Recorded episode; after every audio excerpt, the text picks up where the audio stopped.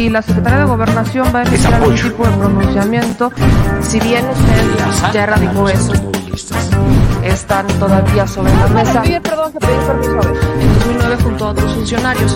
Eh, preguntarle, porque aquí... Los somos simplemente administradores de los dineros del pueblo.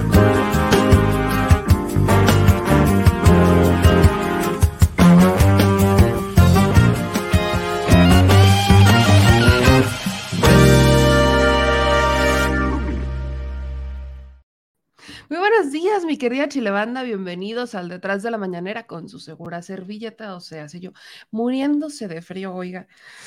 Híjole, que no se note que entre octubre, ay, noviembre, diciembre, ya se nos vienen los fríos de hasta 4 grados y menos. Entonces, ay, mi madre, agárrense a sacar las chamarras, a sacar la cobija del tigre, porque es momento de taparse del soberano frío. De verdad es que está canijo. Pero vamos a darle con la conferencia de prensa de este 20 de octubre.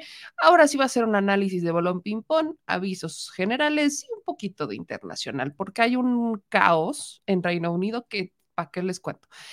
¿Para qué les cuento? Soberano caos que se traen en Reino Unido, los conservadores están para atrás, porque sí, ya les explicaré de qué se trata. Si ustedes han visto los titulares, ya me imagino que sabrán, pero yo ahorita les cuento cómo estuvo la cosa, para que no se dejen engañar y que pues también hay que meternos a los temas internacionales. Bienvenida sea la globalización. Pero empecemos por lo nacional. El día de hoy en la conferencia de prensa del presidente Andrés Manuel López Obrador, fue una conferencia hoy sí larga, porque se dieron muchas presentaciones, ¿no? Fue eh, la presentación de seguridad, el plan de seguridad, los resultados que se dan mes con mes, también se dio el plan cero impunidad, y después se habló sobre el INA, ¿no? Los resultados en materia del INA. Recordemos que este, el INA está revelando este hallazgo de una estela conmemorativa dual encontrada en el patio hundido de Uxmal, en Yucatán. Se trata de una deidad femenina de ojos grandes, comisuras y pecho descubierto. Entonces, eh, está este salvamento arqueológico que todo tiene que ver con el proyecto del tren Maya, ¿no? En realidad, eh, la Secretaría de Cultura y el INA pues cumplen su promesa de que conforme ellos van avanzando en la zona en, con la construcción del tren, pues van a ir revisando que no se vayan a destruir acervos arqueológicos.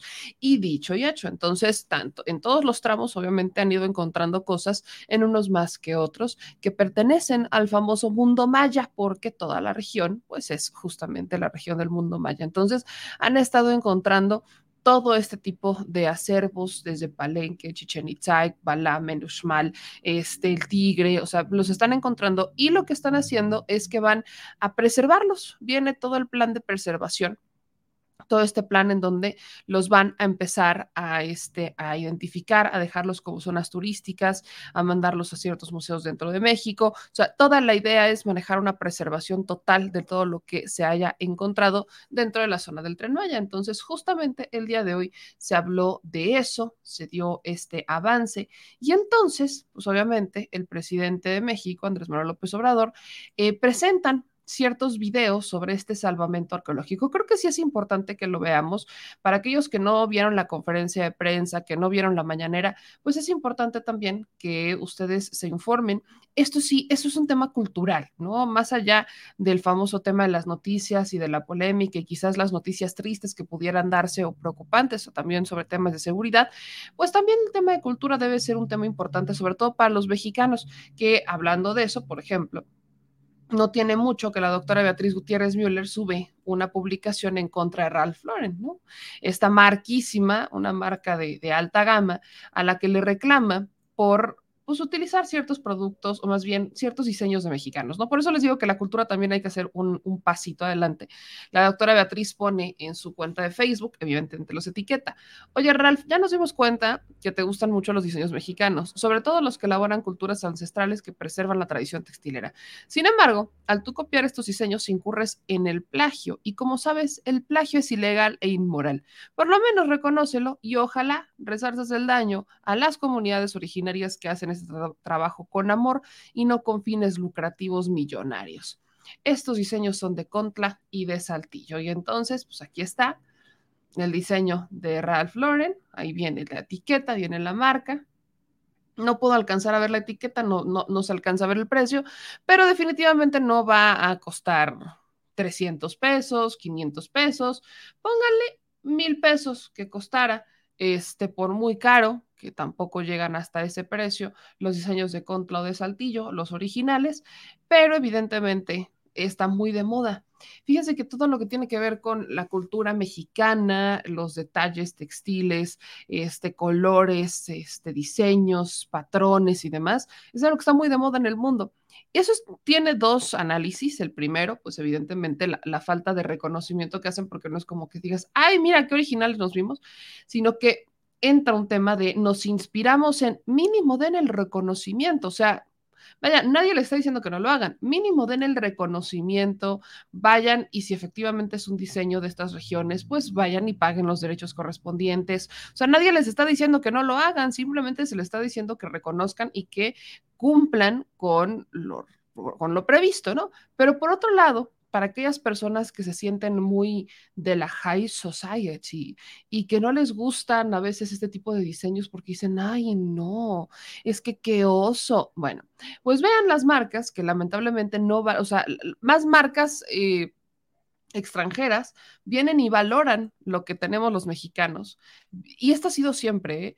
Hay veces que los extranjeros valoran más nuestra cultura, que valoran más nuestros diseños, que valoran más nuestras artesanías y vienen exclusivamente a llevarse todas nuestras artesanías para sus casas. Entonces, ojalá los mexicanos aprendiéramos a valorar todavía más lo que tenemos aquí, literalmente al alcance de nuestras manos, mientras que otras personas hasta se los plagen. Pero para no entrar en más polémica con eso, les quiero compartir este video del hallazgo y los hallazgos más bien de este salvamento arqueológico que está trabajando el conforme avanza el tren Maya.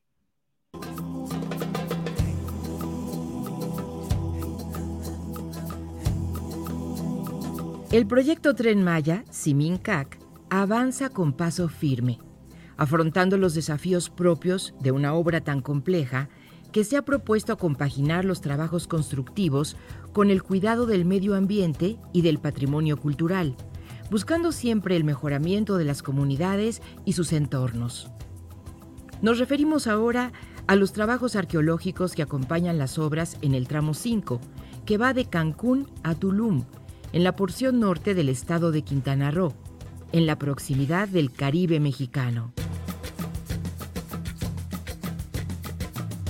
En este tramo, las labores de salvamento arqueológico nos han permitido revelar innumerables hallazgos, tanto de elementos constructivos como de materiales arqueológicos que vamos encontrando en el subsuelo, así como en cenotes, grutas o cavernas sumergidas que abundan en la región, obligando a los constructores a ser cuidadosos con la ingeniería del proyecto para proteger el acuífero y los elementos relevantes del patrimonio arqueológico.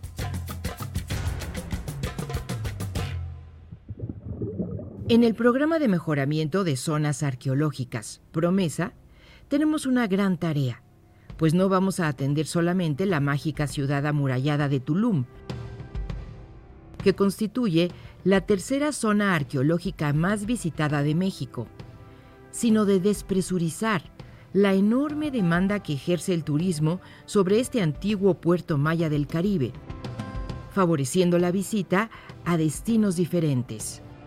De ahí que nos hemos propuesto fortalecer la investigación y la oferta de servicios en la ancestral ciudad de Muyil, municipio de Felipe Carrillo Puerto.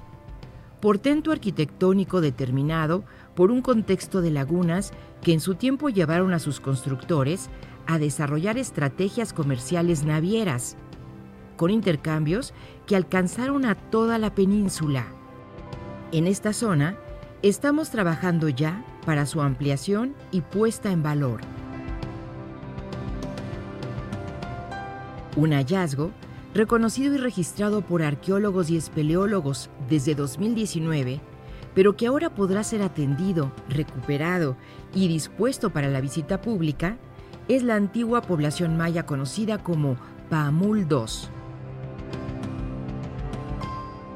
donde hemos realizado ya registros de superficie, acopio de materiales y levantamiento topográfico de los múltiples edificios ahí localizados.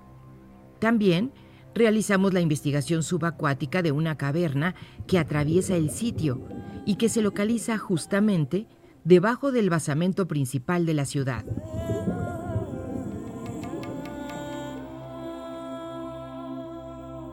La riqueza arqueológica de este sitio, ubicado al suroeste de Playa del Carmen, nos ha llevado a plantear la apertura de un corredor arqueológico que pueda incorporar también otros lugares cercanos, de valor y belleza excepcional, como el sistema de cuevas parcialmente inundadas Garra del Jaguar, el templo de estilo costa oriental en la cueva Ocho Balas y la cueva de las Manitas con pintura rupestre.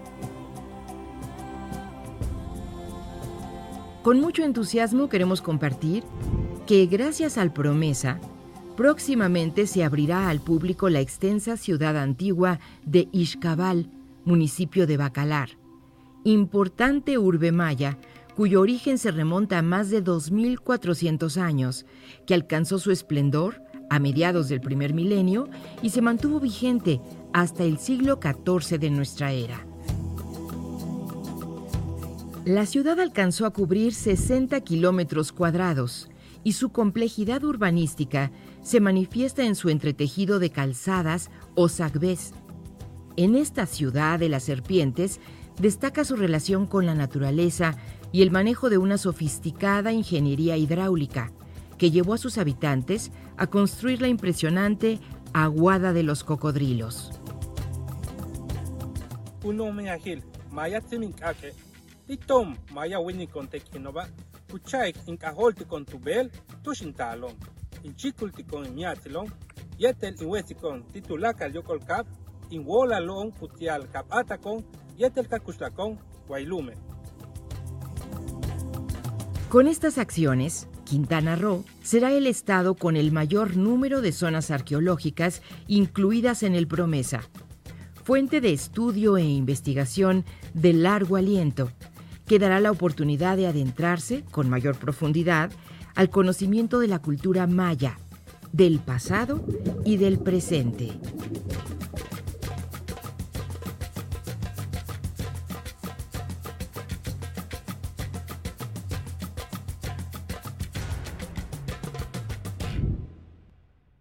Gobierno de México.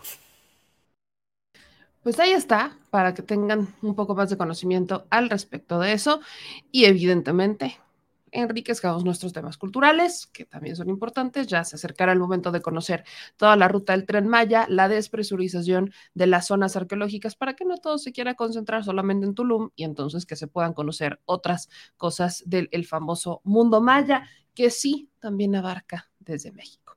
Pero en noticias ya un poco más escabrosonas, porque evidentemente hubo escabrosas, hoy prácticamente solo fueron dos preguntas o dos personas, dos compañeros que preguntaron en la conferencia y las preguntas que, este, que obviamente pues están detrás, eh, están cuestionando el Poder Judicial, ¿no? E, esa, ese fue el tema, ¿no? Se se está cuestionando al Poder Judicial, se está cuestionando que lamentablemente pues no se esté dando quizás el fuego, el fuego, que no esté sacando todo el potencial para erradicar las injusticias dentro del Poder Judicial. Y es que se sabe y se dice. Efectivamente, el Poder Judicial no, pues, no ha visto transformación alguna, ¿no? El presidente responde a estos cuestionamientos diciendo que sí hay corrupción, pero ya no es la misma corrupción que antes, y que ya no van a regresar los mismos corruptos de antes. Entonces, acá hay que tener muchísima claridad. Yo les he platicado que cuando a mí me ha tocado preguntar sobre estos temas, pues el presidente dijo que él no se iba a meter a esa batalla, o sea, claramente dijo que él no se iba a meter a esa batalla, pero no deja de exhortar a otras áreas para que hagan estas reformas. Entonces, ahí vienen las dudas que siempre he tenido el fiscal ni de broma va a ser una, una reforma que realmente impulse un cambio en el poder eh, eh, dentro de los ministerios públicos. No va a pasar. Y hoy justamente se hablaban de hechos que pasan en los ministerios públicos. Nos quejamos del Ministerio Público, nos quejamos de la Policía de Investigación, pero creo que hay que profundizar en esa queja. Nos quejamos del conformismo al que han llegado porque no pueden hacer más, porque no les contratan más personal. Entonces, por cada agente del Ministerio Público hay un promedio de 60 carpetas que tienen que resolver. No pueden. Evidentemente, hay errores, hay desesperación, hay enojo, hay frustración y en algún momento les valdrá un soberano cacahuate. Eso pasa en los ministerios públicos, en cualquier fiscalía, ¿eh? la que quieran. No hay el suficiente personal. Y como no hay el suficiente personal, empiezan a darse estos errores. Esto también pasa en el DIF, por ejemplo, en los famosos albergues, eso también pasa, pasa en muchos lados. Entonces, ¿qué es lo que estamos haciendo para voltear a ver y decir, a ver, ¿qué vamos a hacer para mejorarlo? Se supone que dentro del tema de las fiscalías tendrían que empezar con una mayor contratación, pero ahí le va. El pretexto de las fiscalías es decir que no tienen dinero, que no tienen el suficiente dinero. Entonces, desde hace años, porque no solamente desde esta administración, para aquellos que vayan a decir, no, es que es por la austeridad, no, no, no, tiene años, pero años que las fiscalías están con el mismo berrinche, desde antes de que llegara la austeridad.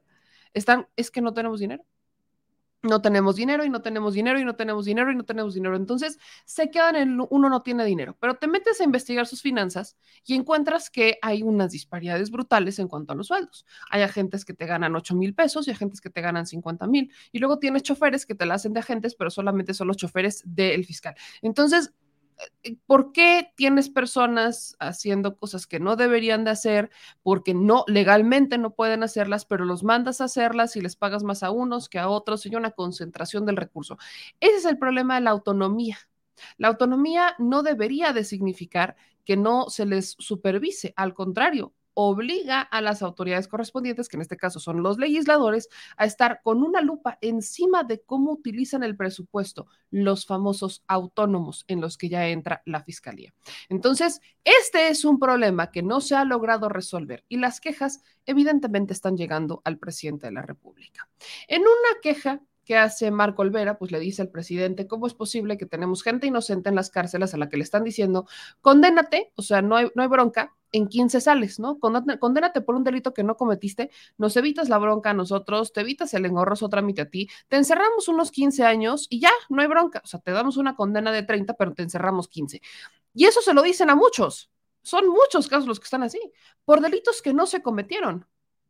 Apenas me llegó otro caso en Michoacán, otro caso en donde lamentablemente tenemos personas que están siendo detenidas por delitos que no se han cometido. Y estamos hablando de actuales, ¿eh? no delitos de hace 15 años o de hace 16 años como el caso de Israel Vallarta, son delitos de este momento, dos años, un año, de hace semanas. Ese es el problema, que todavía los ministerios públicos están actuando como han venido actuando durante varios años. Y la respuesta, como hay una saturación de chamba, pues es declárate culpable. Y como son pobres, pues se declaran culpables. Y como no entienden y están aterrados o los amenazan, se declaran culpables. Ya no es suficiente con declararse culpables, pero evidentemente las autoridades siempre han encontrado la manera de sembrar las pruebas. Y ese también es un problema, porque no existen los elementos para que realmente siembren las pruebas y terminan haciéndolo. Y ahí los tienen a todos nosotros, volteando a ver cómo la injusticia sigue y sigue. Y mientras tanto, ¿qué pasa? Rosario Robles intentando que se desecharan sus delitos porque prescribieron. Ya se los tumbaron, no les van a desechar nada, pero la señora intentando todo por quedarse impune. Y la estafa maestra, muy bien, gracias. Y Juan Collado, pues allá anda también.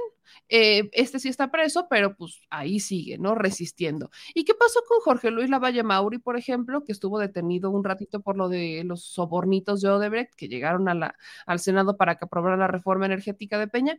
Ya también salió. ¿Y qué pasa con Ricky Riquín Profugín? Mm, también Ricky Ricky Profugín, sepa Dios dónde esté, en Estados Unidos, Atlanta, Nueva York, Washington, no tenemos ni la más mínima idea, pero en México no está. Y se supone que se le iban a imputar delitos, no pasó. Vámonos al más reciente, y cabeza de vaca. Se les fugó.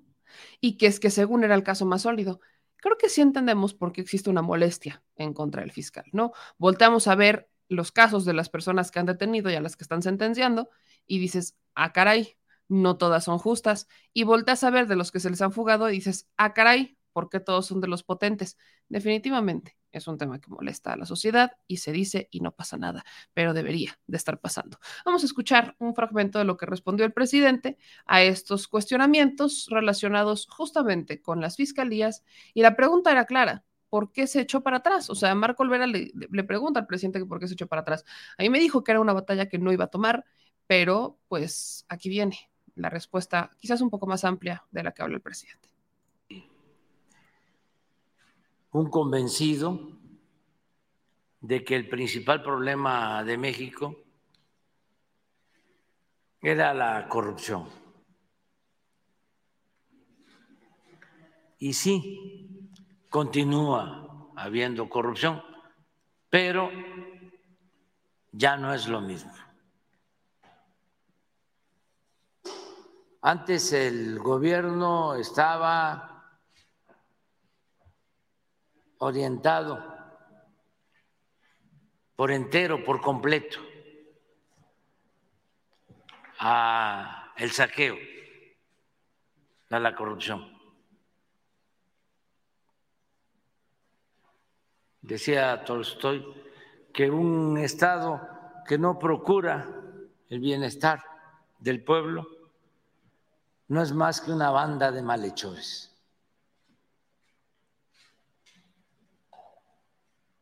Y así estábamos.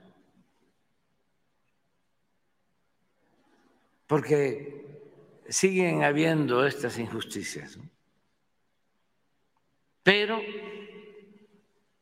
ya la corrupción es delito grave, que no lo era. Ya no se condonan impuestos. Estamos hablando de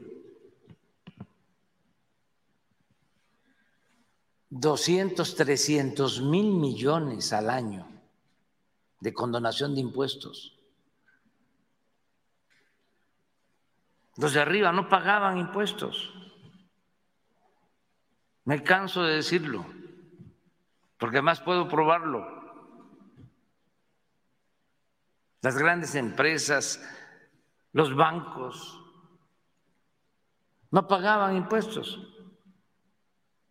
Y si pagaban, se los devolvían. Todo eso ya no existe. Ya no hay los jugosos contratos que se entregaban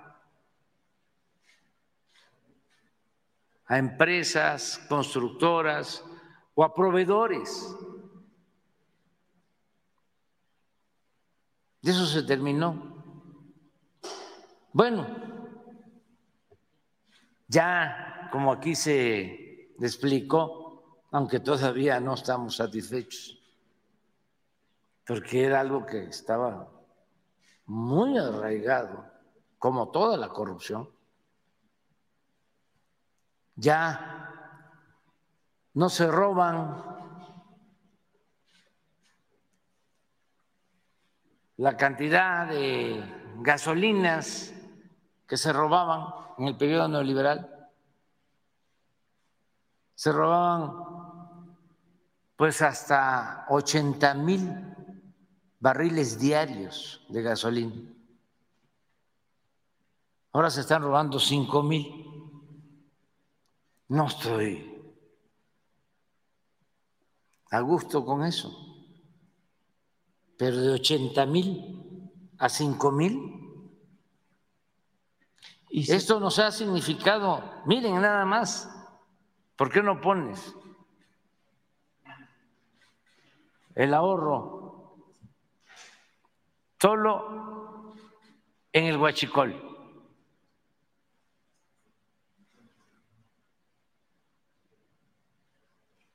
Entonces, sí, se ha avanzado mucho. 231 mil millones de pesos. Es lo que estimamos de ahorro. Así lo encontramos.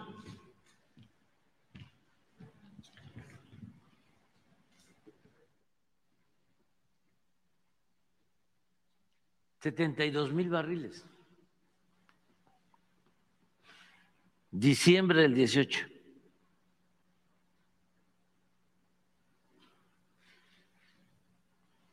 Aquí tomamos la decisión. Nos ayudó el pueblo porque hubo bloqueos, nos destruyeron ductos, tuvimos que recurrir a la compra de más de 600 pipas, autotanques para transportar gasolina porque no lo podemos hacer por los ductos. La gente nos ayudó porque hacía colas y aguantó, porque la mafia que dominaba esto pensaba que no íbamos a resistir por el desabasto de gasolina. Y resistimos y mire, pero todavía 5.6, 5.600 barriles diarios. Entonces, sí, se ha avanzado mucho. Habla yo de los contratos de obra que se entregaban, incluso contratos para todo, para el transporte de gas, para los reclusorios, para el mantenimiento de carreteras, todo privatizado.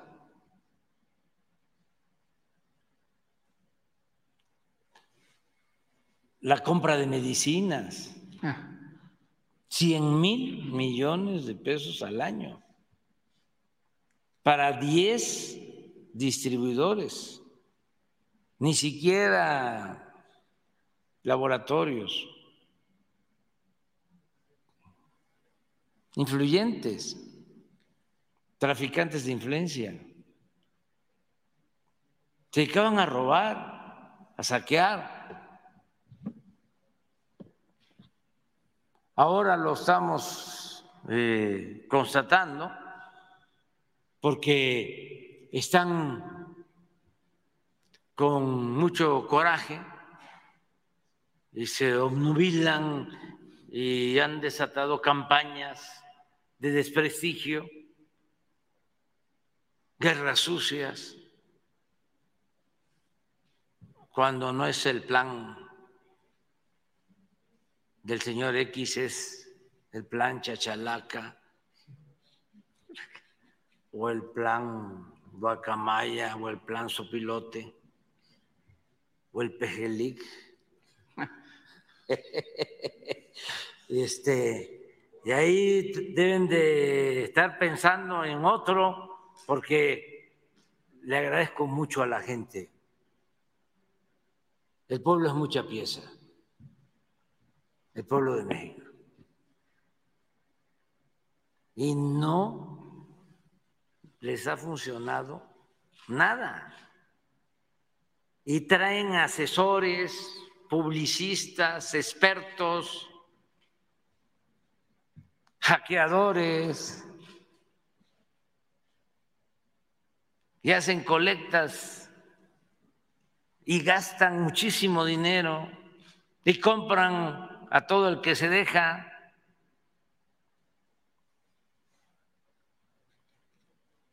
Y la mayoría de los medios en contra, con honrosas excepciones. Y nada, no han podido. ¿Cuál es la clave? Lo que tú mencionabas, no permitir la corrupción, no permitir la impunidad y atender a la gente, pero el apoyar a los pobres, apoyar al pueblo. Pero el actuar de los ministerios públicos, yo sé que hay división de poderes, presidente, y lo tengo claro y la Constitución lo establece, pero ellos cobran, están eh, eh, jueces de 15, 20 años y siguen una impunidad terrible. Es que se trata de un proceso de transformación. ¿Qué es lo que pasaba? había eh, un proceso de degradación progresivo. En esencia, padecíamos de una decadencia, no solo de una crisis, sino de una decadencia, algo que eh, afectaba lo económico, lo social, lo político, lo moral, lo ético. Por eso es una decadencia. ¿Cómo enfrentar una situación así? Pues solo con una transformación. Arrancando de raíz la corrupción, iniciando una etapa nueva en la vida pública del país. No había otra opción si eso no se hubiese realizado, se hubiese seguido hundiendo el país y tendríamos no solo una crisis económica, una crisis de bienestar social, tendríamos una crisis de ingobernabilidad. Entonces, se necesitaba esta transformación. Acabar con privilegios y poner como protagonista principal al pueblo de México. Por el bien de todos, primero los pobres. Porque solo así funciona un verdadero gobierno democrático. Solo así se puede sostener un gobierno que busca una transformación, apoyando al pueblo para que en consecuencia, en correspondencia, el pueblo apoye a su gobierno. Esa es la clave. Por eso no aplica Goebbels. No funciona. Se acabó todo eso. Y espero que nunca más regrese. El que los medios de información, el cuarto poder, un grupo de presión que sometía a autoridades corruptas. Llegaron al extremo de ellos elegir, de ser los grandes electores y de imponer autoridades.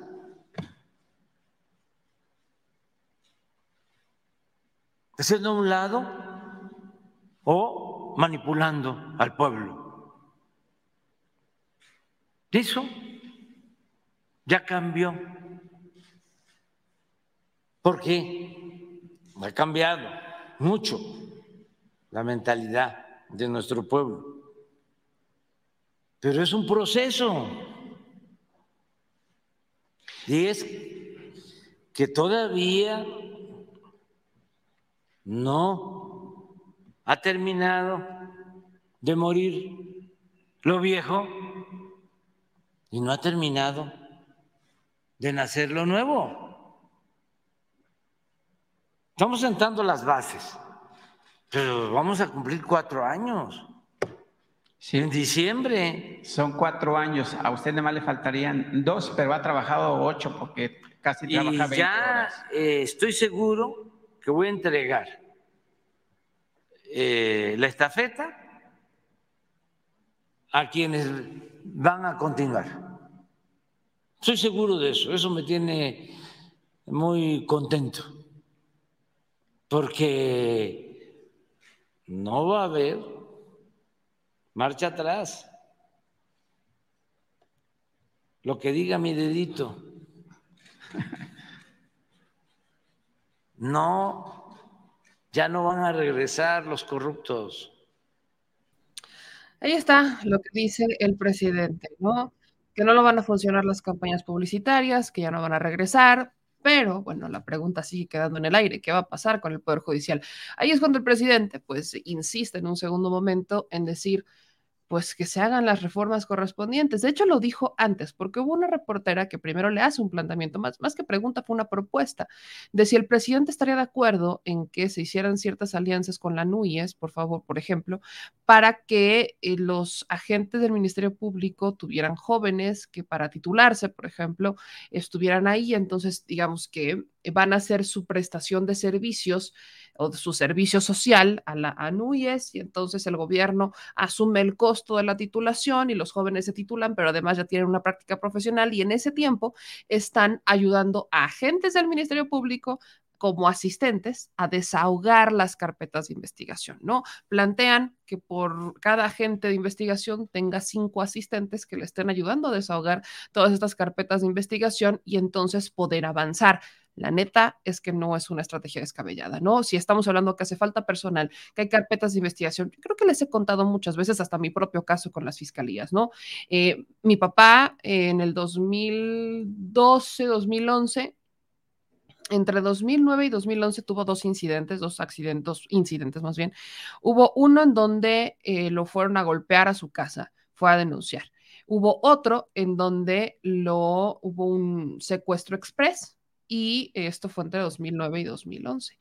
Viene de este secuestro express mi papá, los, era una patrulla de policías, fue y denunció y fue hasta 2018 cuando mi papá ya había fallecido, que, más bien 2019, perdón, cuando mi papá ya había fallecido, que me entregan una solicitud de la Fiscalía del Estado de Puebla para que mi papá fuera a declarar, para aportar más evidencia para un caso que había ocurrido entre 2009 y 2011. Imagínense nada más esa ese, o sea, esa es una experiencia personal que creo que muchos han vivido algo similar. Vas y denuncias algo y pueden pasar años y te pelan. Recientemente con la Fiscalía General de la República, se acordarán que fui a presentar una denuncia relacionada con las amenazas que habíamos estado teniendo y la voy y la presento y la Fiscalía pues ya está apenas, vean todo el tiempo que pasó, está solicitando a todas las personas mencionadas que vayan a rendir su declaración. O sea, vean nada más el tiempo que ha pasado. O sea, y estas denuncias fueron a principios de año. Entonces, todos estos meses para atender un caso. Imagínense en temas de emergencias. Obviamente, obviamente, estamos hablando de urgencias, estamos hablando de situaciones que se deben de atender, sobre todo porque si van a investigar, por ejemplo, pues, ¿qué van a hacer? Ah, y ahí les va la otra, hablando de experiencias personales. Cuando fue el robo, que me dieron, fueron dos robos, uno a mi casa y otro a la fábrica en donde trabajaba, este, a la fábrica de la familia, que en ese momento yo estaba dirigiendo, este, van y roban, yo le hablo directamente a los policías, llegan los agentes de investigación, me dijeron que si yo quería que investigaran tenía yo que ir por ellos porque no tenían coches y que si quería que yo llevara mis evidencias y mis testigos y que se los llevara directamente porque ellos no podían salir porque no tenían dinero. Y cuando van, ¿no? Cuando por fin llegan, pues pasaron semanas, ya se habían borrado los este, videos de los vecinos, o sea, ya habían pasado 15, 20 días para que llegaran y pasaron los años y apenas el año pasado fue que me dijeron que pues como no había nada, pues no pudieron detener a nadie. Eso es, ese es el problema de las fiscalías, que uno normalmente cuando va y denuncia, y lo he dicho siempre, no nada más vas y denuncias, no vas y denuncias para que se haga justicia, sino que vas y denuncias para tener una constancia de que denunciaste para poder reclamar garantías de los objetos robados. Ese es el tema. Entonces, creo que hay una muy buena propuesta para que se les otorguen ciertos asistentes a los integrantes de las fiscalías, a los agentes del Ministerio Público, ya que no quieren contratar porque dicen que no tienen dinero, cuando en realidad hay una muy mala distribución del recurso, pues esa pudiera ser una buena opción. Pero por el otro lado, creo que sí, y yo sí voy a insistir en que se debe de hacer una reforma profunda al Poder Judicial, una reforma profunda al sistema de impartición de justicia y sobre todo a la Fiscalía General de la República. ¿De qué te sirve tener una gran estrategia de seguridad cuando a la hora de, los, a la, hora de las detenciones y a la hora de las sentencias tienes jueces que les aceptan amparos, los echan para atrás, los sacan, tienes agentes de investigación que no arman bien las carpetas de investigación y por eso no los puedes detener y entonces los procesos se retrasan? O sea, tiene todo que ver con la impartición de justicia. Si no tienes un poder de justicia sólido y estable, no vas a tener una estrategia de seguridad fuerte. Esto es lo que hace falta y es a lo que el presidente ha dicho que dentro de sus facultades lo que él está haciendo es eh, colocar los ministros del Suprema Corte con la esperanza de que al interior ellos sean los que cambien las reglas. Eso me lo dijo a mí hace varios años, que con la esperanza de que él pues va a buscar gente con sus nombramientos que cumpla con esto y que entonces desde adentro del Poder Judicial empiecen a hacer las reformas profundas. Y en el caso, por ejemplo, de los este, de la Fiscalía, pues se supone que el fiscal propuso una reforma a la Fiscalía General de la República y fue una verdadera basofia, ¿no? Fue una, fue una reforma en la que buscó salirse de las atribuciones para localizar personas, porque ¿cómo vas a localizar a una persona que está desaparecida? No es tu chamba, ya no existe, no está, no sabes dónde está, entonces ¿para qué la buscas? Eso es lo que pasó con la reforma de la fiscalía.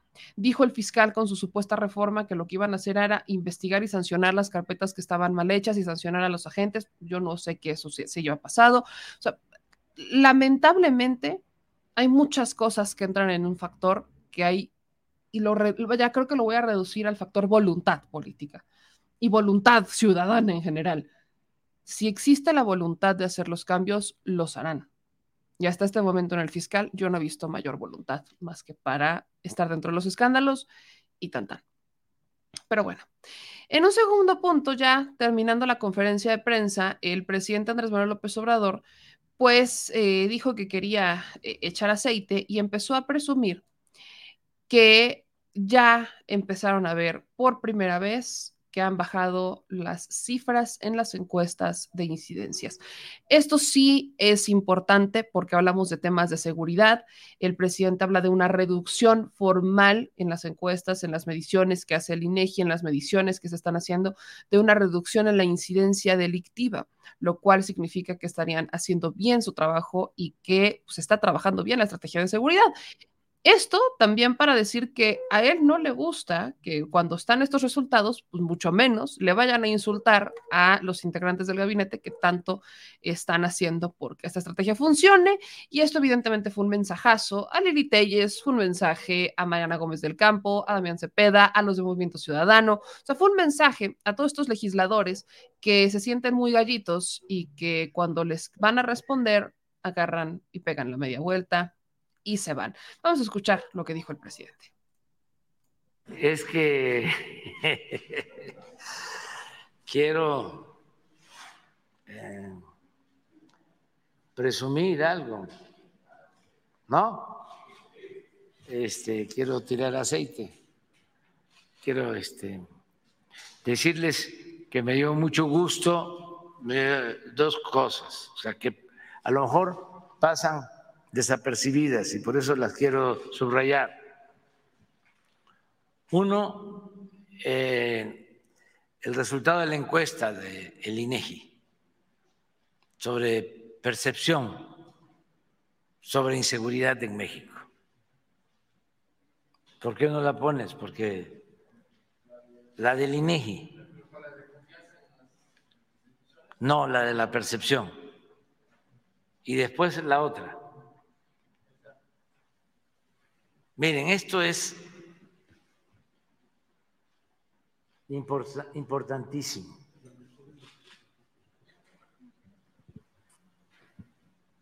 Desde que se está haciendo la encuesta,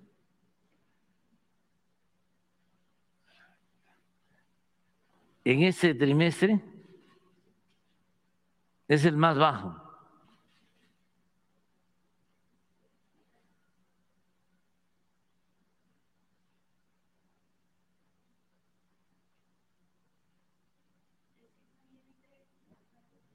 A ver, hay una.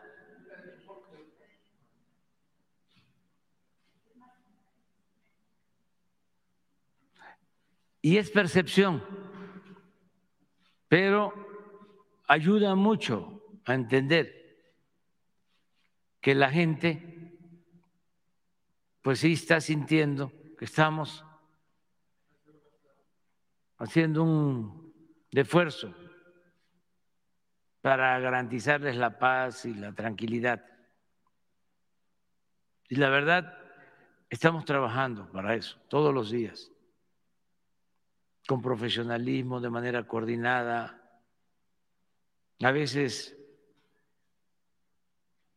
por eso no este, considero justo que de manera grosera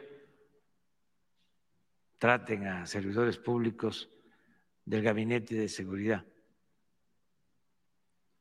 No lo considero justo y menos cuando está de por medio solo la politiquería.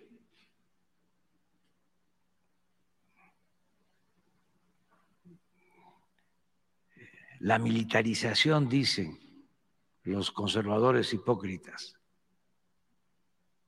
¿Quiénes fueron los que militarizaron, militarizaron el país? Ellos.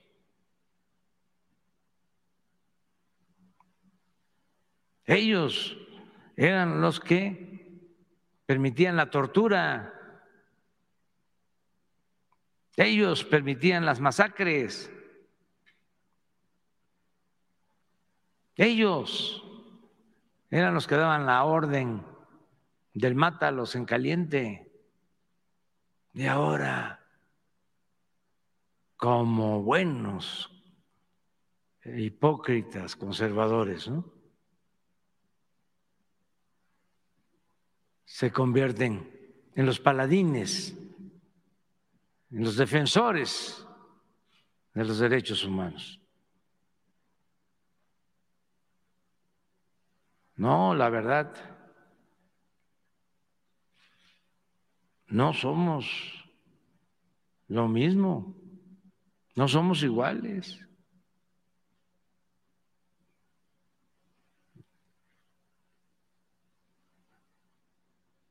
tienen muy malos sentimientos, malas entrañas, son malos de Malolandia. Lo de ayer y lo de todos estos días. Espérenme, vea, pero qué gusto me da que la gente, no, ponme el, anterior, que la gente se da cuenta.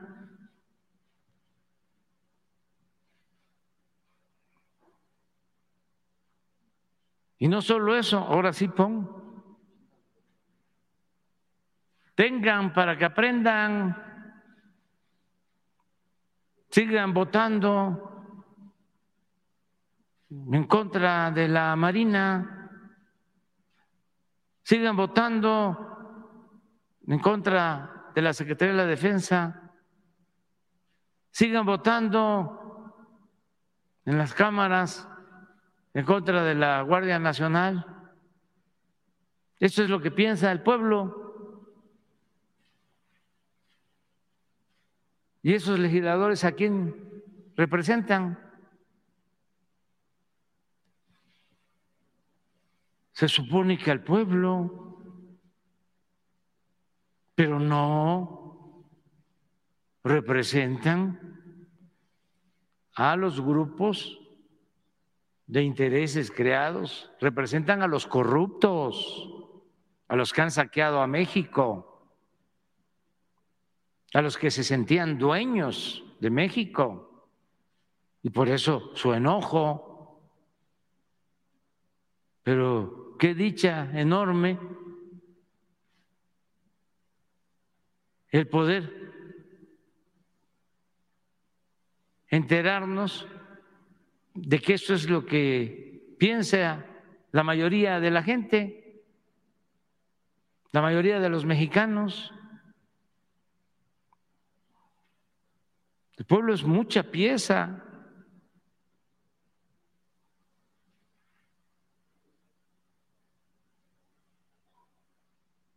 Y nada más por respeto,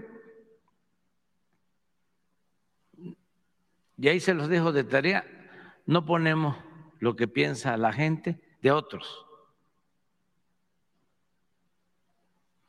de otras instituciones, porque ya es mucho.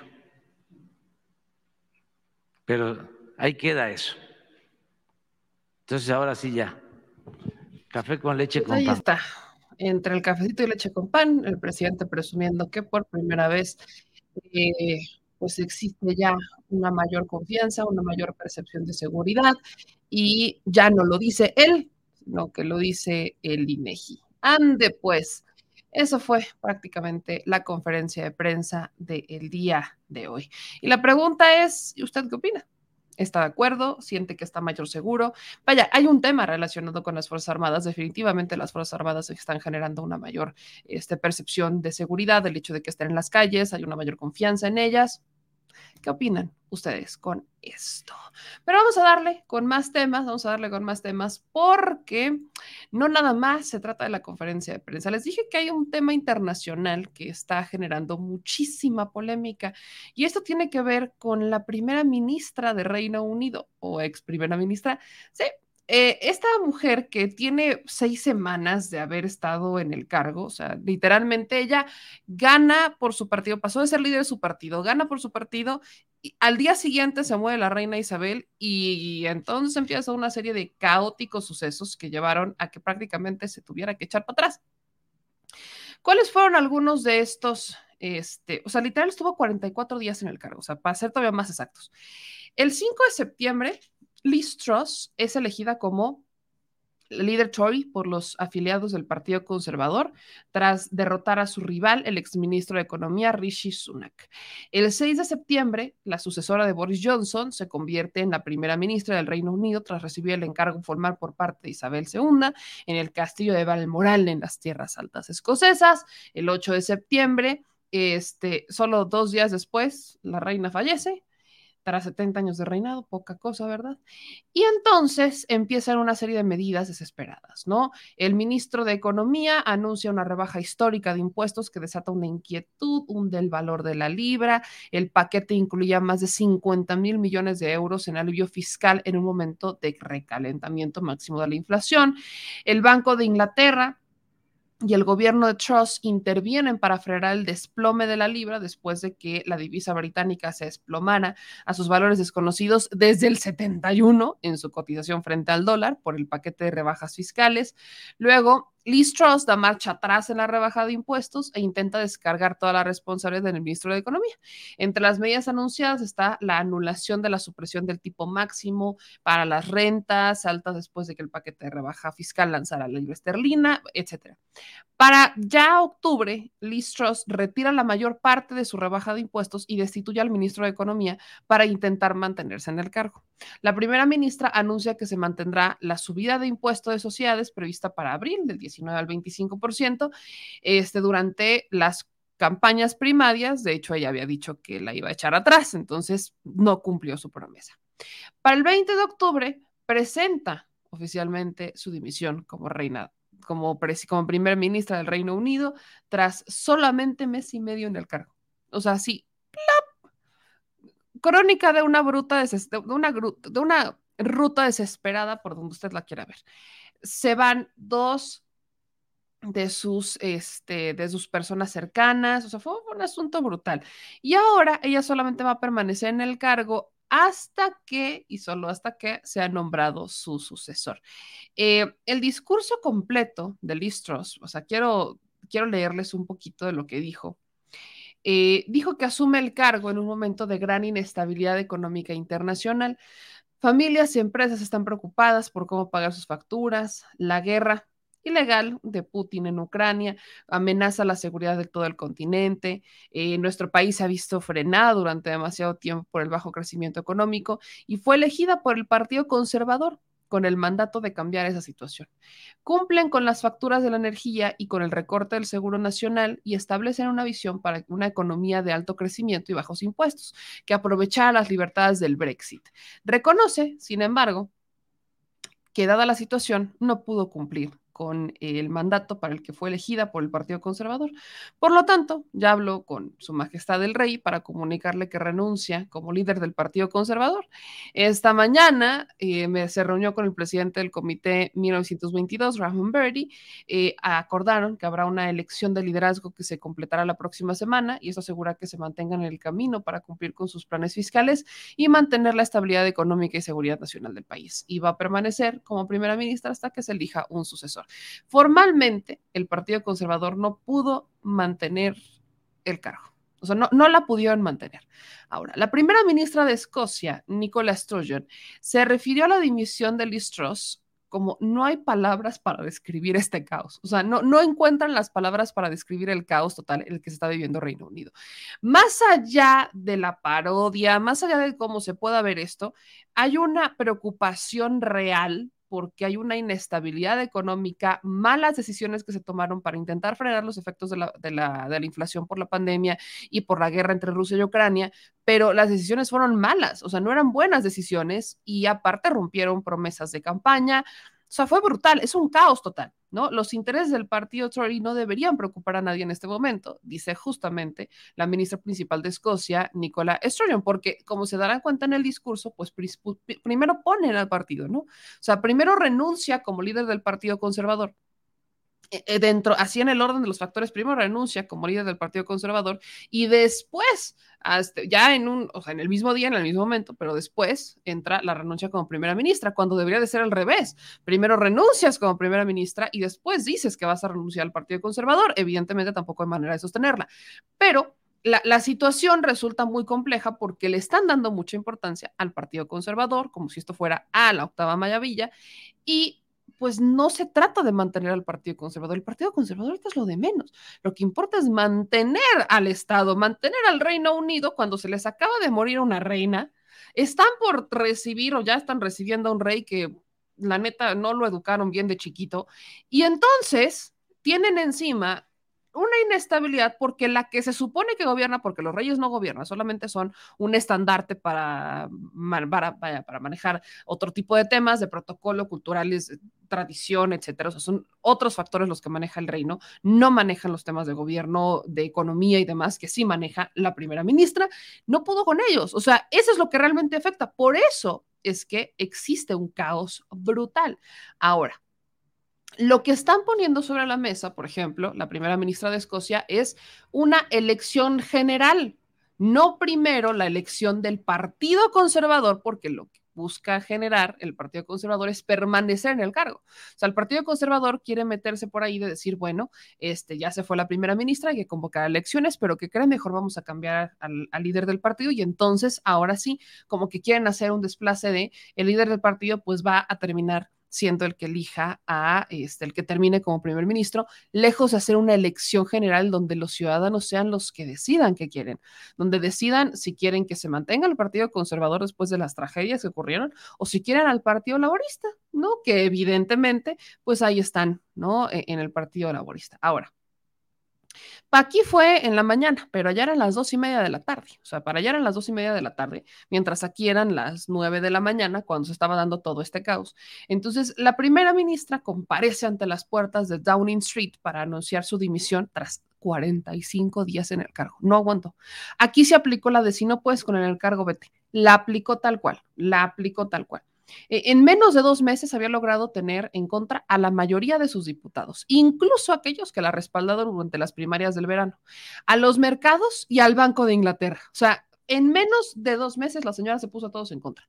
Y prácticamente a toda la opinión pública de Reino Unido, ¿no? A pesar de haber dado marcha atrás a su histórica rebaja de impuestos valorada en más de 60 mil millones de euros, que amenazaba con provocar un insostenible agujero en las cuentas públicas, a pesar de haber echado con cajas templadas a su amigo y aliado, el ministro de Economía, este, Kwasi Kwarteng, para sustituirle con un moderado como Jeremy Hunt, a pesar de haber perdido, incluso le pide perdón a los diputados conservadores, al electorado británico, a todo el mundo le pidió perdón. Pues esto no se trataba de perdón, se trata de la economía y la estabilidad de las personas que allá viven.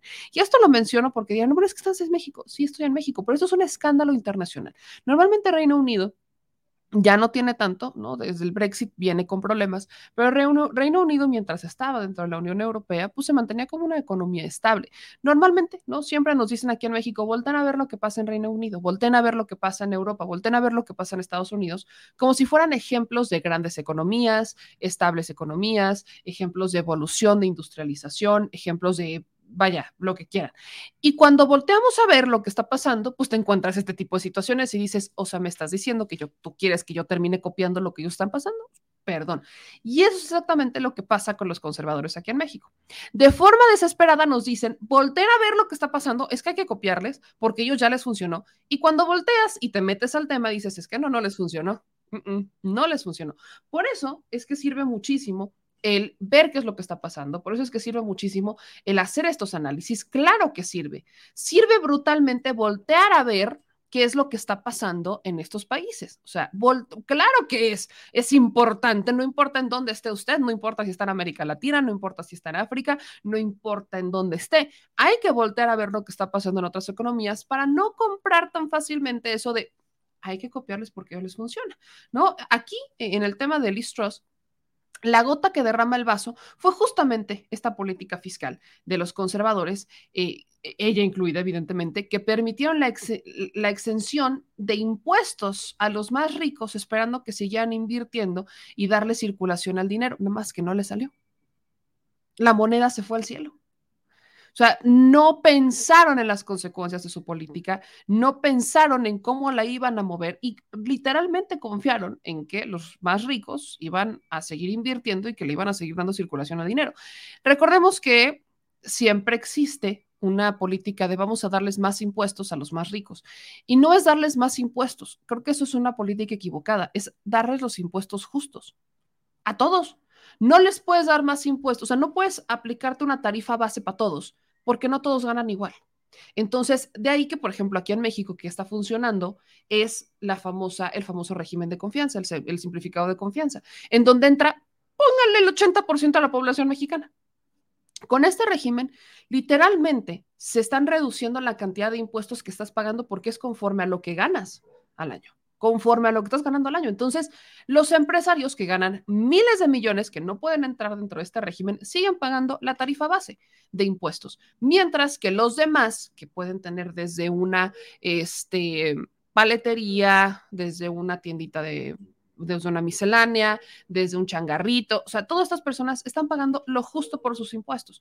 Pueden empezar a formalizar a sus empleados porque ya no están pagando los impuestos estratosféricos. Ahora, es una estrategia en curso, tampoco pensemos que ya es la octava maravilla y que ya se solucionó todo, porque hay temas relacionados con el IMSS, o sea, Ahí vamos, hermanos. Venimos de años de no, de no moverle un, de no moverle nada al tema fiscal, de solamente manejar la política fiscal de pues que tengan los que más y todos se aclichingan, cuando empezamos a hacer estos movimientos, se está dando una mayor recaudación de impuestos, una histórica recaudación, porque además ya se le está cobrando a los empresarios, algo que aquí en México era utópico. Al empresario se le daban, y es que este es un pleito que traen mucho los conservadores, ¿no? Al menos aquí en México, en Reino Unido es otro boleto. Aquí en México la bronca es, ellos generan empleos, ellos son los que mueven la economía. El consumidor mueve la economía. Se les olvida que en la ley de oferta y demanda, la famosa ley del mercado, si no hay demanda, no hay oferta. Es por igual. Entonces, no vale más el empresario que el consumidor. De hecho, el consumidor es el que manda, porque si el consumidor deja de demandar, el que oferta cambia la oferta. Ese es, esa es la visión que habría que empezar a entender. Hay que darle su valor al consumidor. No nada más cuando te apliquen el, el cliente manda, no, o sea, que realmente funcione la ley del consumidor que esa es la que no se ha respetado en México y que apenas está poniendo en marcha una nueva ley que reestructura un poquito cómo funciona la ley de oferta y demanda. Y esto no significa, por ende, que le tengas que dejar de cobrar impuestos al empresario. Si él genera impuestos, claro, pero tú le consumes para que él tenga dinero para pagar a los, a los empleados. O sea, les digo que funciona igual. Pero hay quienes insisten en querer manejar una estrategia de no, es que ellos son los mejores. Y no es así. Claro que se valora el trabajo. Por supuesto que no es fácil ser empresario, ni mucho menos es fácil invertir, ni pagar. O sea, es una responsabilidad brutal. Por ende, hay que cumplirla. Y eso es lo que se les está exigiendo, al menos aquí en México. Entonces, pues tristemente, cuando hacemos estos análisis, cuando volteamos a ver lo que está pasando en otros países, por supuesto que volteas y dices, ah, caray, los altos precios, eh, la guerra en Ucrania, la pandemia, están generando sus estragos. Y eso, hablando de la guerra Ucrania-Rusia, es algo que tampoco contempló Estados Unidos, ni mucho menos la OTAN. Pensaron que Rusia se iba a quedar de brazos cruzados porque le iban a echar montón entre todos, cuando el que tenía el sartén por el mango era Rusia con los precios de los energéticos. Y pues si Rusia dijo, pues va a haber guerra, pues hay guerra. Entonces, esto ya no solamente afecta a Ucrania, sino que afectó a todos los países de la Unión Europea que literalmente dependen de Rusia para tener gas y para calentarse porque hace frío. Son muchos factores los que entraron aquí, pero ahí va un poquito de lo internacional para que, por supuesto, voltemos a ver y digamos, creo que, creo que las cosas no, no están, no están tan mal en México. Cuando volteamos a ver el caos que está pasando, por ejemplo, en Reino Unido, donde, insisto, los conservadores no pudieron controlar ni pudieron mantener a sus líderes.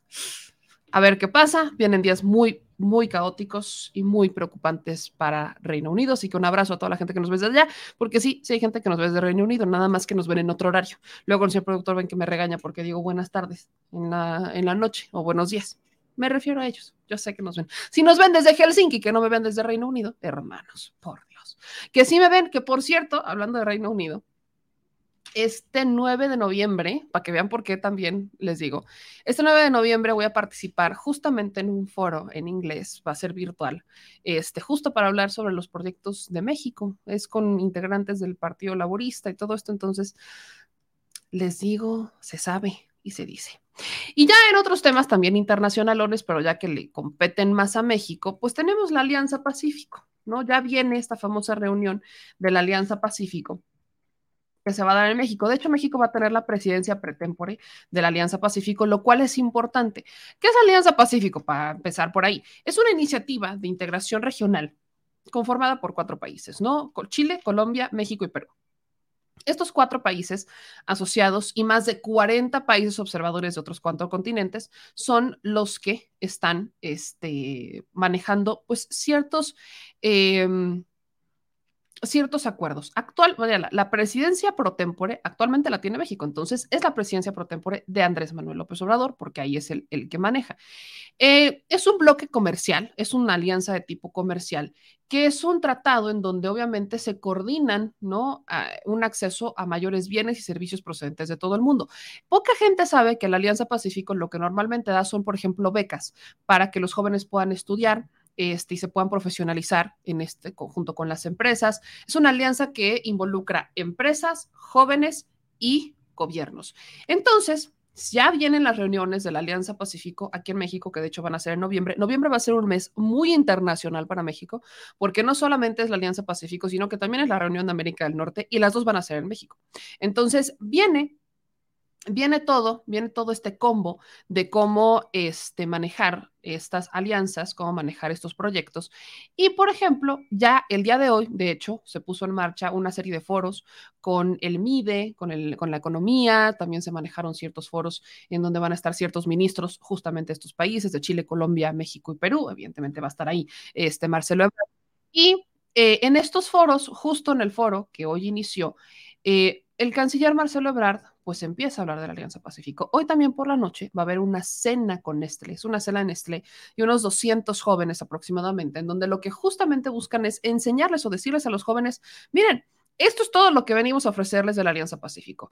Eh, obviamente, ahora sí me voy a poner a hacer mi tarea de cómo, cómo convocan a estos jóvenes, ¿no? Porque no es como que, ay, abierto al público, pásele, sino que existe una convocatoria y normalmente se da a través de las universidades.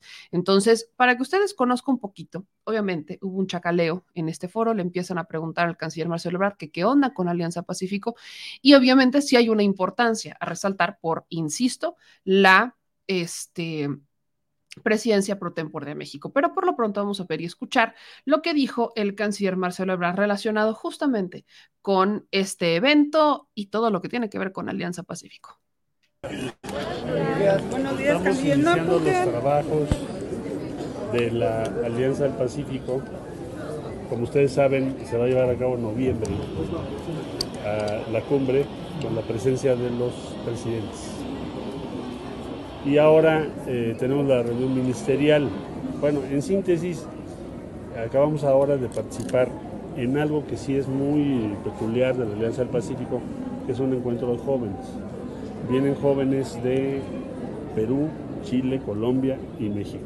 En este momento son más de 200. Esto está financiado, patrocinado por Nestlé y 70 empresas y se hace desde hace 7 años. Eh, nos ha parecido siempre muy interesante, muy importante escuchar a los jóvenes. Eh, quien eh, viene a este encuentro siempre previamente presentó alguna propuesta por la cual se le seleccionó.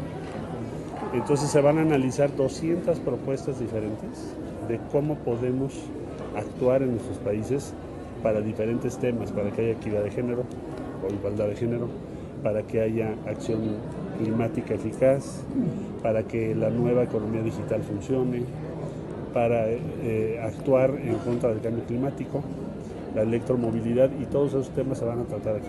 Hay muchas ideas y me parece muy sugerente, a eso vine de parte del presidente de la República, darles la bienvenida a las y a los jóvenes. Eh, es hoy y mañana este encuentro. Por nuestra parte, las y los secretarios y ministros y ministras de Economía, Comercio y Relaciones Exteriores vamos a tener nuestra reunión, nuestra sesión, con qué temas principales. Temas principales que tienen que ver con uh, los acuerdos de la reunión anterior para hacer crecer la alianza. Como ustedes saben, ya tenemos un socio del otro lado del Pacífico, que es Singapur.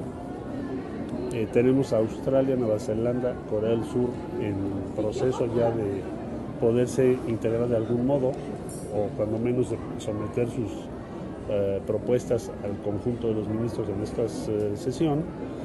Y Ecuador, que también está muy avanzado, formará parte muy seguramente de la alianza ya próximamente. Costa Rica nos ha manifestado y por eso están invitados y va a venir también el presidente de Costa Rica eh, en su interés en participar en la Alianza del Pacífico. En síntesis, la Alianza del Pacífico se está consolidando y está creciendo. Ha sido una iniciativa exitosa, eh, conveniente para nuestros países. Eh, incluye, desde luego, la liberalización del comercio, la, la intención, el objetivo de avanzar un mercado común, eh, ahora acelerado también por disposiciones que, el presidente López Obrador ha impulsado para que no haya tantas regulaciones restrictivas entre nuestros países, sino que haya más facilidad de comercio, sobre todo en lo que tiene que ver con seguridad alimentaria. Y eh, pues lo que son las nuevas tecnologías y la innovación, que también será un tema importante en nuestras discusiones. Entonces ese es como un panorama de lo que se está trabajando. Entonces México está muy activo en los temas que tienen que ver con Estados Unidos, como acaban ustedes de ver eh, con la llamada con el presidente Biden, pero no descuidamos otras regiones del mundo, como puede ser, por supuesto, la primera y más importante para nosotros, que es América Latina. Entonces, por eso estamos promoviendo la Alianza del Pacífico. México tiene la presidencia pro tempore y le vamos a entregar la estafeta ahora a Perú, cuando sea la cumbre entre los presidentes. Como ya dije, será a fines de noviembre. Ministro, en Colombia tenemos una situación, esto no sale los campos, sino hay mano de obra para trabajarlo, sobre todo mano de obra juvenil. ¿Qué se puede hacer desde la Alianza del Pacífico? ¿Presentan los otros países la misma situación? Bueno, tenemos una, un cambio demográfico en la mayor parte de los países y eh, la proporción o el peso relativo del campo se ha ido reduciendo versus la industria de los servicios. Ahora vamos a discutir lo que es seguridad alimentaria, es decir, cómo podemos, a pesar de esa realidad, aumentar nuestra productividad, eh, enlazar nuestras eh, zonas rurales, toda la producción agropecuaria, que nos permita tener seguridad a nuestros pueblos, porque ya entramos a otra etapa en el contexto internacional, es decir, la seguridad alimentaria hoy es un tema, no lo era en la última reunión de la Alianza, ahora lo va a ser se nos empezó literalmente el campo. ¿no? Entonces sí, se, hemos, tenemos otra demografía. Secretario, bueno. ayer organizaciones, organizaciones civiles dijeron que aquí en México hay muros y no de concreto, pero con la Guardia Nacional. ¿Qué opinan en contra de migrantes? Somos el país que da más refugio. No sé de qué están hablando. Es México es el país o uno de los países del mundo que tiene más refugiados. De, si te refieres en particular a, quienes provienen del sur de México, eh, estamos dando más o menos, para darnos una idea, cuatro o cinco veces más refugio de lo que hacíamos hace un año. ¿Por qué es eso? Porque nuestra política es esa. Es esa. Si tú quieres estar en México es relativamente sencillo estar aquí. Solo tienes que pedir una solicitud de refugio. Lo que no está de acuerdo el gobierno de México es dejar que transite por el país un gran número de personas que no sabemos quiénes son. ¿Por qué? Porque no las podemos proteger, en primer lugar. Y segundo, porque las arriesgan eso sí. Pero no, nosotros en los números objetivos, si tú ves el número de personas que tienen refugio en México y las residencias, yo creo que somos uno de los países sin duda más abiertos del mundo. Secretario, ¿qué van a hacer con los miles de venezolanos que están quedando varados? Miles no, son, son cientos. En México tenemos 77 eh, mil eh, venezolanos residentes no están parados, tienen su residencia aquí. Pero los que están regresando a Estados Unidos. Ayer regresaron 170. ¿Qué van a hacer con No son miles. Pues darles oportunidades, que ellos nos digan si quieren estar en México. Las opciones de México, ¿cuál sería? Decirles en el puerto, no te admito. Imagínate el problema que tendríamos en el puerto. Y dos, repatriarlos tampoco. Solo aquellos que quieran.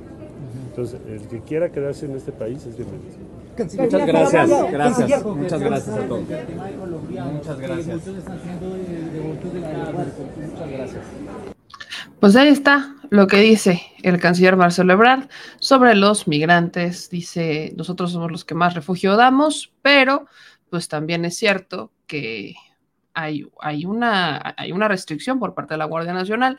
Eh, dice el canciller que lo único que no quieren es que sea de forma indocumentada, o sea, que sea una, una migración legal con todos los permisos y solicitando los procesos, o respetando los procesos para que sea de forma ordenada, erradicar el tema de las famosas caravanas migrantes, ¿no? También habló sobre los venezolanos varados en la frontera norte que fueron expulsados de Estados Unidos y pues esta bienvenida a 200 jóvenes de Perú, Chile, que es muy bueno escucharles y sus propuestas. Así que ahí tienen un poquito de lo que pasó en temas internacionales. Y hablando en temas ya de la Ciudad de México, para cerrar con broche de oro esta mañana, pues se acordarán del famoso caso de Mítica, ¿no? Este lugar que nadie quiere que se construya, que de hecho está ilegalmente construido porque hay pisos que no deberían de estar siendo construidos. Pues este Mítica, este centro comercial que presumen como el más grande de América Latina, pues está eh, presionando mucho el pueblo originario de Choco, ¿no? Están literalmente todo el día peleando por la apertura de Mítica, no están de acuerdo, nunca estuvieron de acuerdo. Eh, es la, vaya, muchos lo manejan como la última maravilla, este centro comercial, un super mega ultra proyecto urbanístico incrustado en un pequeño territorio, que es el territorio de Choco, al sur de la capital, y pues con todo y todo, ellos insisten. Eh, hay un tema y yo lo seguiré manejando y lo tenemos que hacer ese reportaje porque es cierto, cuando llegan ese tipo de proyectos o que pasa similar a cuando llegan, por ejemplo, los este, personas de otros países, por ejemplo, de Estados Unidos a vivir en, en la Roma, hay un fenómeno que ocurre. Y es que los precios empiezan a disparar, ¿no? La, famosa gentrificación. Se empiezan a disparar precios de las rentas, los precios de los servicios, porque obviamente llega a vivir otro tipo de personas a la zona o llegan a, este, a trabajar otro tipo de personas a la zona que tienen un mayor nivel adquisitivo un mayor poder adquisitivo. Entonces, ellos lo pueden pagar sin tema, pero los que ya ahí vivían, como es el caso de Mítica, el pueblo de Choco, los que ahí vivían, evidentemente están quejando porque dices, yo no puedo pagar eso, tú me lo veniste a imponer y ahora me vas a empezar a elevar los precios de todos, servicios, rentas, todo me lo vas a elevar, porque pues me veniste a poner un proyecto bien fancy, fancy, que no es que esté mal el proyecto fancy, fancy, así bonito, nice, ¿no? Como les encanta que hablen de Spanglish, que ya hasta me empezaron a batear por eso. Pero no es que esté mal, el problema es que no se respetan los este, procesos, ni los precios, ni los costos, ni se respeta a los que ya viven ahí. Ese es básicamente el problema. Entonces, en este territorio, pues primero ya se construyó el centro comercial Coyoacán, ya, se, ya está construido también la Cineteca Nacional, está la Secretaría de Educación Pública, varios institutos y ahora métele mítica. Hay un departamento de una recámara, dos recámaras, estaría en 9 mil, este, 9 millones de pesos, por ejemplo, ¿no? O sea, comprar el departamento. Mientras tanto, ahora entre estructuras modernas y no, pues le llegan y le ponen a este centro comercial. Imagínense cuánto va a elevar el costo de por sí ya de los departamentos de la zona. Nada más imagínense, o sea, nada más por ponerle un algo. También hay otra bronca, la falta de agua, que esa es una constante en la Ciudad de México. Hay muchísima gente, no deberíamos estar tantos en la Ciudad de México. O sea, yo, yo sí debería de avanzar mucho más rápido el tema de la descentrificación, pero pues también hay temas, porque por ejemplo, de la Secretaría de Educación Pública no se quieren mudar a Puebla y está cerca, pero no se quieren mudar a Puebla, porque es mudar familias, es mudar todo, no se quieren mudar. Ahora imagínense los que se tienen que mudar a estados mucho más lejanos, que se tengan que mudar al norte o que se tengan que mudar a Tabasco para la Secretaría de Energía. Evidentemente hay una resistencia por parte de los empleados de las dependencias de no quererse mudar. Por eso, por ejemplo, la Secretaría de Energía lo que hizo Rocío Nagle es contratar a gente de allá empezaron a contratar a gente de allá y empezaron a dejar gente acá. Entonces, ¿de qué sirvió la descentrificación? Si al final estás duplicando, tienes a la gente aquí y tienes gente allá. a los que, o sea, vaya, por una parte qué bueno porque le estás dando empleo en, en Tabasco, por ejemplo, pero y luego, o sea, sí hay un problema con eso. Entonces, sigue habiendo muchísima gente en la Ciudad de México y hay problemas de agua. Entonces, por ejemplo, el pueblo de Choco les llega de madrugada, se corta cuando sale el sol, los edificios más grandes y recientes pues cuentan hasta con piscinas en la azotea y unas enormes cisternas en el subsuelo y obviamente tienen preferencias al recibir el subsidio, ¿no? Entonces, todo esto que viene pasando con el famoso caso del pueblo de Choco versus Mítica ya llegó quizás a un punto mayor. ¿Por qué? el día de ayer anunciaba la Fiscalía de la Ciudad de México que cayó Nicias René Aridis Vázquez. Este, prácticamente este personaje que cae, pues es responsable de, o es integrante del famosísimo cártel inmobiliario. Este señor eh, detenido, pues era director de obras en la alcaldía Benito Juárez. Este exdirector general de Obras y Desarrollo Urbano de 2006 a 2018 fue detenido por elementos de la Policía de Investigación. La Fiscalía General de Justicia de la Ciudad de México lo ubica como uno de los líderes de la corrupción en el sector inmobiliario, entre otros funcionarios de la alcaldía Benito Juárez, así como empresarios. Una red que la llamamos el cártel inmobiliario, encabezado sobre todo por panistas. Aridis Vázquez fue arrestado a las 10 30 en la calle, de, en la calle Doctores, en la alcaldía Cuauhtémoc, y la orden de aprehensión en su contra fue librada desde el 29 de julio. De acuerdo con las investigaciones, Enicia Saridis y el director jurídico de gobierno de Benito Juárez, Luis Vizcaíno, aprovecharon su cargo para recursos de manera ilícita. Entre sus facultades se encontraba garantizar que todo proyecto de construcción e infraestructura cumpliera con la normatividad aplicable y dar el visto bueno a las manifestaciones de obra y construcción. ¿Qué hizo particularmente este Nicias René Aridis Vázquez? Según la fiscalía, él también eh, incurrió en conflictos de interés al ser poseedor de diversas compañías en el ramo de la construcción, sin nada tonto. Fue destituido en el 2011 e inhabilitado en diversos momentos por la Contraloría General, ¿no? Tras detectar que contaba con una riqueza notoriamente superior a los ingresos lícitos que pudiera obtener como servidor público. Sin embargo, Nicias eh, impugnó la resolución y en 2012 se encontraba de nuevo en el cargo. Además, autorizó la habitabilidad de uno de los inmuebles afectados durante el, 2000, sismo de 2017, particularmente el ubicado en la avenida Emiliano Zapata, tras considerar que cumplía con todas las disposiciones legales. El edificio colapsó nueve meses después de haber sido inaugurado por este hecho y fue suspendido en 2020. Luis Vizcaíno, exdirector jurídico del gobierno, detenido el 30 de julio, permanece también en el reclusorio tras ser vinculado a proceso. Entonces, detienen a este señor y en fa brinca el pueblo de Choco. Brincan, aquí lo tienen, no les voy a poner la cuenta de Twitter del pueblo de Choco, brincan y entonces dicen, ya cayó Nicia René Aridis Vázquez. Si en verdad el gobierno de la Ciudad de México va a aplicar la ley y no es el uso faccioso de la fiscalía, está acreditado que Mítica construyó pisos ilegalmente. Nicias N otorgó uso, ocupación ¿Qué vas a hacer al respecto? Y citan a Carlos Ulloa, al secretario de Desarrollo Urbano y Vivienda, y a Claudia Sheinbaum. O sea, ya empiezan a, a presionar porque este personaje, quien ellos dicen habría firmado la autorización de uso y ocupación del edificio el 15 de mayo del 2016 en la administración del panista Cristian von Roerich como jefe delegacional de la Benito Juárez, a quien además la fiscalía también investiga por su enriquecimiento ilícito al presuntamente formar parte de este cártel inmobiliario. Aquí viene el documento que ellos citan, que corresponde a la dirección jurídica y al gobierno de la alcaldía Benito Juárez realizar las acciones legales pertinentes. O sea, este es un tema que corresponde directamente a la Benito Juárez, en donde pues autorizaron pisos de más. O sea, la obra, vaya, para fines prácticos, Mítica no cumplió con las regulaciones. Eran, hay ciertos pisos que están autorizados y ¿qué es lo que ellos hicieron? Pues pasarse eso por el arco del triunfo y construir más.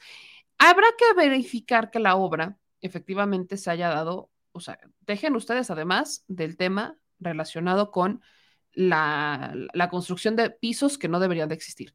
Si no eso, súmenle los materiales de construcción, porque Nicias, como les decía, él autorizó la viabilidad de un edificio que se pudiera ocupar, que fue, que se derrumbó en el 2017. Entonces, a mí sí me preocupa en un sismo, ¿qué va a pasar con este edificio? Es enorme mítica, es enorme. o sea, Ya pasó la Torre Mayor. Ya, ya es más grande que la Torre Mayor esto. Es enorme. Enorme. Entonces, imagínense la tragedia que pudiera ocurrir si hay algo que no está bien construido con esta obra. Que no cumple, para empezar, con la regulación de los pisos, sobrepasó el límite de los pisos para venderse como la plaza más grande de América Latina. Ya es más alta que la Torre este, Mayor. Un accidente aquí, esto es una catástrofe. Entonces, ahora, mientras la investigación está en la Fiscalía de la Ciudad de México, pues el pueblo de Choco dice, ¿y qué van a hacer? Vamos a ver qué pasa. Voy con algunos de sus comentarios. Celia Ramírez, yo vivo en la Benito Juárez y casa que se desocupe se convierte en un edificio de más de cinco pisos. Y la alcaldía está abandonada. Baches, falta de luminarias, parques sucios, basura, robo de autopartes. No me extraña, evidentemente, que por eso, vaya, y lo peor es que el, el, este, el jefe de la Benito Juárez quiere ser jefe de gobierno. Imagínense nada más esa tragedia. Santiago Tabuada. Santi Tabuada. Mini Ricky porque habla igual. Y cuando le preguntan qué políticas locales llevaría a... Construir edificios por todos lados. Yo sí, construir edificios por todos lados. Cuando le preguntan qué va a hacer, ¿no? ¿Qué políticas locales aquí va a llevar? Si es que se convierte en... No, hombre, la Ciudad de México por completo se va a convertir en un centro inmobiliario. Se vuelve millonario, multimillonario más de lo que. Imagínense nada más esto. O sea, quieren exportar la ciudad de los cuchillos a toda la Ciudad de México porque la Benito Juárez es la ciudad de los cuchillos. Entonces, quieren explotar la ciudad de los cuchillos porque aquí vivían primero los Tabe. Quiero recordarles que los Tabe no eran de la Miguel Hidalgo, por cierto, ellos eran de la Benito Juárez. Y después ya se fueron a la Miguel Hidalgo. Entonces, ya hubo una expansión de la ciudad de los cuchillos entre la Benito Juárez y la Miguel Hidalgo, ¿no? Ahora, ¿qué sigue? ¿Azcapotzalco? Iztapalapa. Hmm la ciudad de los cuchillos en Iztapalapa sería una cosa muy trágica. Imagínense nada más eso. Nada más imagínense eso. Nada más. Noemí dice, el sur en poco tiempo se sobrepobló por la construcción de edificios muy altos. Este dice, los se dan baños de pureza y honestidad y la verdad son unos traidores vendepatrias.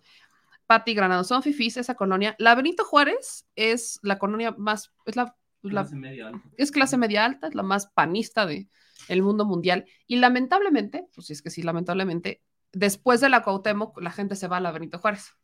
O sea, normalmente los centros de trabajo están en la Cuauhtémoc, pues yo lo viví. Yo estuve viviendo en la Cuauhtémoc un rato, porque ahí estaba todo, me quedaba súper cerca. Pero, pues los espacios son caros, más chicos, etcétera.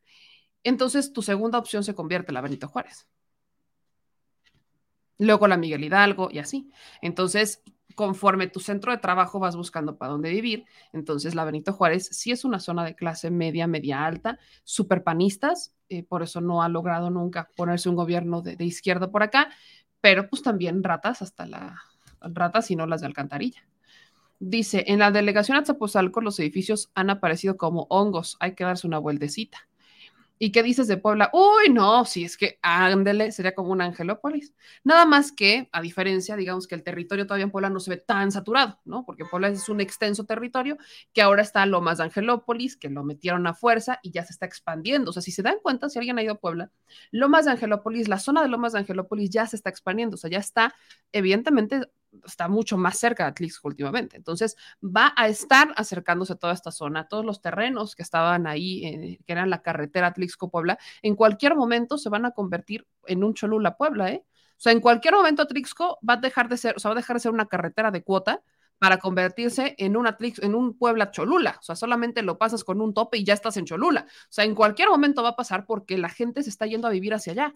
Cuautlancingo también, por ejemplo, por los de la, este, la Volkswagen, etcétera, los que somos de Puebla, pues ves cómo se está expandiendo toda la gentrificación para estos pueblos y también hay molestias, ¿eh? Tampoco crean que son, ay, qué maravilla. Atlisco hasta este momento todavía se ha logrado mantener como un lugar tranquilo, ¿no? Pero yo no sé por cuánto tiempo más vaya a soportarlo. Pero bueno, este Azcapotzalco dicen que va igual. Dice aquí un amigo rentaba un departamento ahí y solo era un cuarto y un baño y pagaba cinco mil. Y le fue bien. Y le fue bien. El pueblo Choco está en la alcaldía Coyoacán, meme. Este está entre Coyoacán y la Benito. Ahora, Coyoacán, alcaldía, tampoco está tan lejos. Tampoco está tan lejos. Está, o sea, vaya yo, ¿cuánto nos hacemos de acá que estamos en la Benito Juárez a la Cineteca? Diez minutos. O sea, normalmente pensamos que están más lejos, pero no. Ahora, el particularmente este edificio que le pertenece a la Benito Juárez, porque está, o sea, los permisos los dan, los dieron en la Benito Juárez, o sea, los permisos para Mítica los dieron en la Benito Juárez, está en el pueblo Choco, afecta al pueblo Choco. No pensemos que, ah, es que está bien lejos. No. O sea, aquí la división de alcaldías es con Cholula, Puebla. Y los que son de Puebla sabrán que también hubo estas disputas de, pues es que quién tiene, en dónde tengo que pagar la luz, por qué la tengo que pagar acá si yo soy de acá. O sea, el que estén tan cerca una de otras, no quiere decir que como, no hay una frontera, para que me entiendan, que digan, ah, es que lo que pasó aquí ya no me afecta. No hay una frontera. Por eso tienen que trabajar entre alcaldías y de ahí que, pues tampoco, tampoco vaya todo de maravilla, ¿no? Pero bueno. Y dicho eso, ya nos vamos. Les dejo el pronóstico del clima, nos vemos de nueva cuenta a las 9 de la noche, pero les mando un beso y un abrazo, cuídense muchísimo, protéjanse del frío, parece que salió tantito el sol, pero ya se volvió a meter el condenado, entonces, por favor, cuídense mucho, aquí voy a seguir leyendo sus comentarios y nos vemos de nueva cuenta en la noche. Suscríbanse al canal, activen las notificaciones, dejen sus likes y sigan escuchándonos en el podcast, que ahorita tengo que actualizarlos para que nos vayan a escuchar también por allá. Les mando un beso bien tronado, gigantón, y ahí les va el pronóstico del clima para que no le digan y no le cuenten y sepan si hay que sacar chamarra o paraguas. Adiós.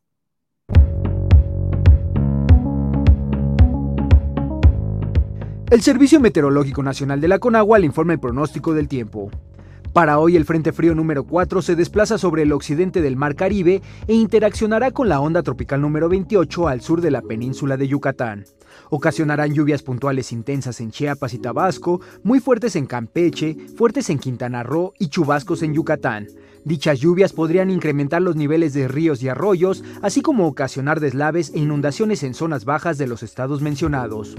Por otra parte, la masa de aire frío asociada al sistema frontal continuará generando ambiente de frío a muy frío con probabilidad de heladas en zonas altas de los estados de la Mesa del Norte y la Mesa Central además de evento de norte muy fuerte con oleaje elevado en el istmo y golfo de Tehuantepec, y de muy fuerte intensidad en la costa sur de Veracruz y Tabasco, condiciones que disminuirán en el transcurso del día. Por otra parte, la depresión tropical 19E se desplazará paralelo a las costas de Guerrero, Michoacán y Colima. Sus bandas nubosas generarán lluvias puntuales intensas en Guerrero, muy fuertes en Michoacán y fuertes en Jalisco y Colima, además de rachas de viento de 50 a 70 km por hora y oleaje de 2 a 4 metros de altura en las costas de dichos estados.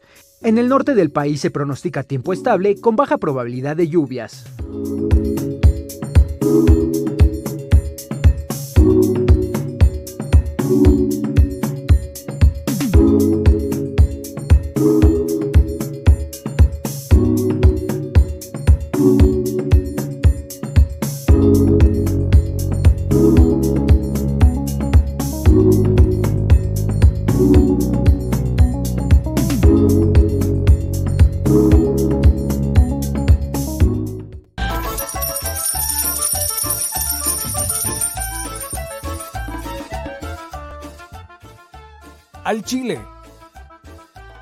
Recuerda que una forma de apoyar nuestro proyecto e impulsarnos a generar más y mejor contenido es a través de los superchats en nuestras transmisiones en vivo. Solo tienes que dirigirte al recuadro donde escribes mensajes, darle clic al símbolo de moneda, colocar los datos de tu tarjeta bancaria, el monto a donar y de forma inmediata se verá reflejado en un recuadro de color con el mensaje de tu preferencia. Otra manera, por si no nos alcanzas a ver en vivo, es ir a la descripción de nuestro video de YouTube, darle clic a la liga de PayPal y repetir el proceso como en los superchats. Ese recurso llegará directo a nuestra cuenta bancaria. En Facebook también puedes apoyarnos de forma mensual. En el inicio de nuestra página encontrarás el botón Quiero colaborar. Ahí podrás adquirir una membresía que nos impulsará a seguir combatiendo la infodemia desde esta plataforma.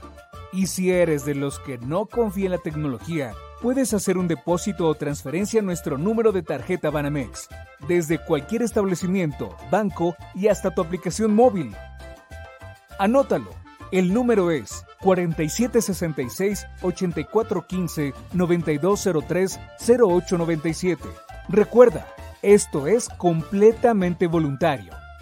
Y es una forma de apoyar e involucrarte más con este proyecto independiente. Hazlo tuyo y comparte.